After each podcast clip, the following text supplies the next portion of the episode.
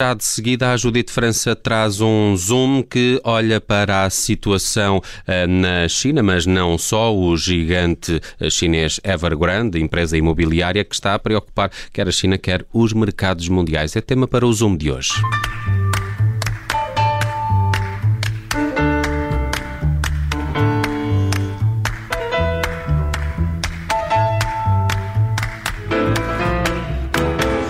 À beira da falência. É assim que os mercados olham para o futuro da Evergrande, o gigante chinês que o governo vê cambalear e tem demorado a amortecer a queda.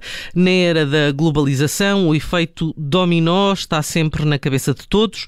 Pode o colapso de uma das maiores empresas chinesas provocar um efeito de contaminação nos mercados mundiais?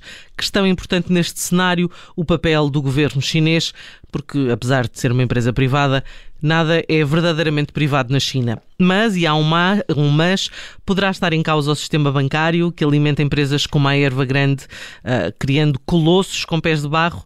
Afinal, estamos a falar de cerca de 260 mil milhões de euros em dívida, bem mais do que o PIB português. Felipe Garcia, especialista em mercados uh, financeiros, um, muito obrigada por uh, se juntar a nós neste Zoom. Um, todos os olhares estão postos nas autoridades chinesas. A última informação de que temos, o governo terá pedido a empresas públicas que comprem ativos à Evergrande para que seja uh, possível reembolsar uh, dívida que está prestes a, vencer. Felipe Garcia, esta é a prova de que a Evergrande é demasiado grande para cair? Olá, boa tarde. Bom, eu, eu, penso que Pequim gostaria de fazer da Evergrande um exemplo, uhum. uh, mas tem consciência de que este caso tem uma enorme visibilidade, uh, constitui uma ameaça sobre diversos, diversos prismas uh, e, na verdade, também tem a noção que Pequim foi também responsável por este caso. numa primeira fase, ao permitir o crescimento destes grandes conglomerados, setor imobiliário em particular, mas muitos outros, uh, e até incentivar que, que, os chineses canalizassem poupança para o imobiliário, uhum. fazendo com que este setor chegasse a 25%, 30% do PIB, dependendo das métricas. E depois, numa segunda fase, eh, também foi responsável a alterar as regras do jogo e a forçar as empresas a desalavancar, a provocar uma descida dos preços das casas e, portanto, pode-se dizer que Pequim precipitou esta crise. E agora tem que eh, tratar eh, de resolver eh, penso que irá passar pela desagregação da Evergrande, porque se trata de um conglomerado que tem muitos ativos. Eu ouço muitas vezes falar da comparação com a Lehman, com a Lehman Brothers em 2008 e creio que, que, que, é diferente porque os ativos desta empresa nada têm a ver com aqueles que ele mantinha, o próprio setor é diferente e também porque os vasos comunicantes desta empresa são muito mais internos do que externos. Uhum. Agora, há efetivamente aqui um conjunto de riscos de várias ordem, quer internos para a China, mas também para o resto do mundo, e fica claro com este pedido, vamos chamar-lhe assim, vamos colocar entre aspas, para a compra de ativos por parte de, de, empresas públicas, fica claro de que há uma tentativa de minimizar estragos, de conter os danos e de não deixar esta situação escalar, porque e estamos a falar dela, todo mundo está a olhar para isto. Claro. Ainda assim, e, pegando nas suas palavras, eh, eh, há aqui uma enorme tentação de fazer da Evergrande um exemplo. Talvez por isso, uma das leituras que se possa fazer deste pedido, como disse entre aspas, do governo, eh, significa que não será Pequim a resgatar diretamente a promotora imobiliária portanto, fará passar por, por, por empresas públicas esta tentativa, enfim, de injetar algum dinheiro para que depois a Evergrande possa, uh, possa pagar aquilo que deve.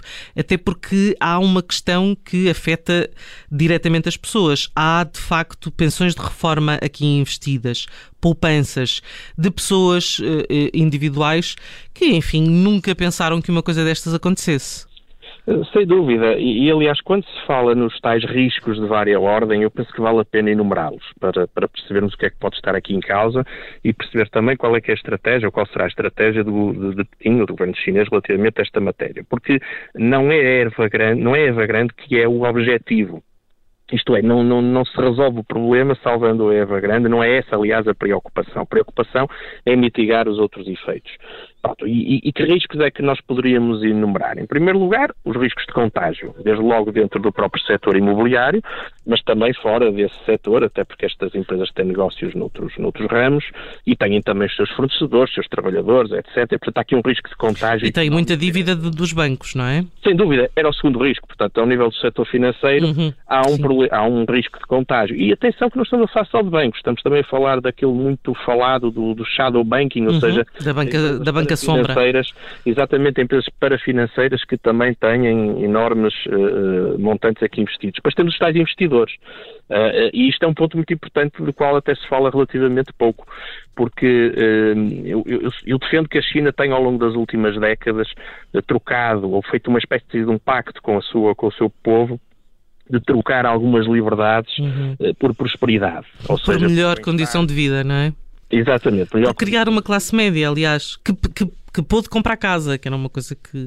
Que foi que até incentivada a comprar casa, não é? Uhum. Uh, e, e, portanto, perder um pouco a confiança das pessoas neste, neste aspecto poderá levantar aqui um conjunto de tensões sociais, umas mais evidentes, outras mais latentes, que me parece que a China não quer, não quer levantar essa, essa lebre. Nomeadamente nas questões de poupança, em que uh, os chineses são conhecidos como um povo que poupa com.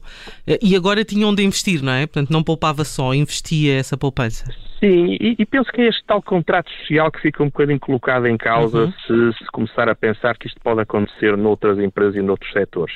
E finalmente, e é aquilo que também se calhar nos preocupa mais a nós nesta fase, é que há aqui um tema de imagem internacional, ou seja, neste momento qualquer investidor uh, pensa duas vezes antes de colocar dinheiro na China ou em empresas que façam negócio com a China, e também, e era aqui que, eu, que, eu, que, eu, que me pare... aqui que me preocupa mais, na verdade, este caso, é que uh, isto vai provocar com certeza um abrandamento da economia chinesa. E a economia chinesa tem sido motor da economia mundial nos últimos anos e neste tempo de pós-pandemia ainda mais. Uh, e, portanto, se a China abrandar, e isto parece mais ou menos evidente que irá acontecer, o risco de abrandamento ou do contágio desse abrandamento à escala, à escala global é efetivamente grande. E se tivermos em conta que isto cai em cima de uma altura em que temos um conjunto de dificuldades ao nível logístico, ao nível dos preços da eletricidade um pouco por todo o mundo, com o petróleo hoje outra vez a bater 80 dólares, com o, o, o gás natural também em máximos de muito tempo, eh, não é se calhar a melhor altura para termos aqui um abrandamento. E essa é a parte que me preocupa mais, e creio que a China também tem noção disso e vai tentando intervir. Qual é o meu receio? O meu receio é que se faça um bocadinho, este excesso de intervenção faça lembrar um bocadinho um marceneiro que tem um, banco com quatro, com quatro pernas, uh, aquilo, o, o, banco está a abanar um bocadinho, então corta um bocadinho as outras, depois fica sempre um que fica torto, e, e, quando se vai a ver as pernas já quase não existem. Ou seja, o problema deste, desta vontade sempre de intervir e de, e de tratar dos problemas numa base centralizada tem o risco, corre-se o risco de, uh, enfim, de depois não se conseguir resolver nada, ainda se ter uma crise maior do que aquela que se tinha à primeira vista. Mas não há dúvida que há vontade do governo chinês em querer intervir nesta fase. Uhum.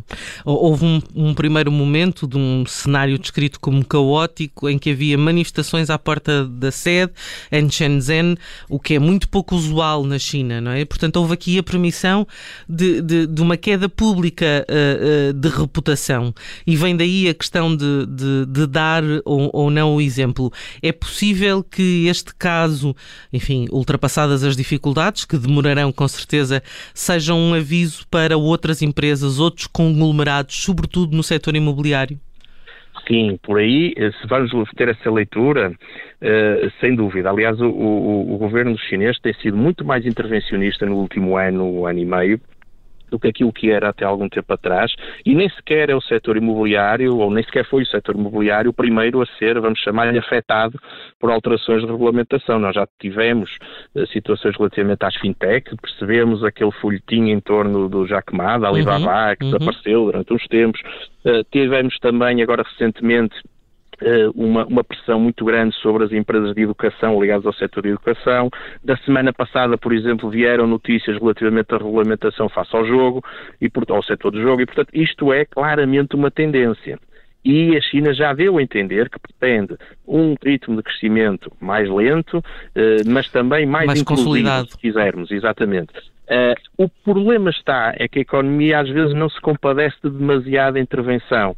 E esta crise, numa primeira fase, poderá ser um, ou, aliás, poderia estar a ser vista como um excelente exemplo a dar, o problema são os vasos comunicantes e os contágios que estas coisas depois podem ter a outros setores uh, e inclusivamente a outros países. Reitero, não me parece que seja um caso Lehman, porque isto não vai diretamente ao sistema financeiro, mas nós sabemos, até em Portugal, mas noutras, noutras, noutros, noutros casos, nós sabemos perfeitamente que o setor, um setor imobiliário em crise gera sempre muitas ondas de choque na economia e creio que é isso que neste momento está a tentar evitar.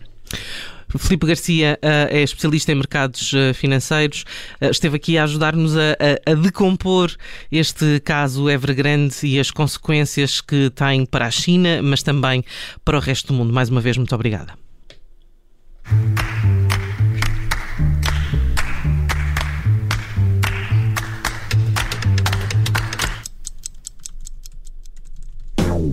Obrigada por ter ouvido este podcast. Se gostou, pode subscrevê-lo, pode partilhá-lo e também pode ouvir a Rádio Observador online em 98.7 em Lisboa e em 98.4 no Porto.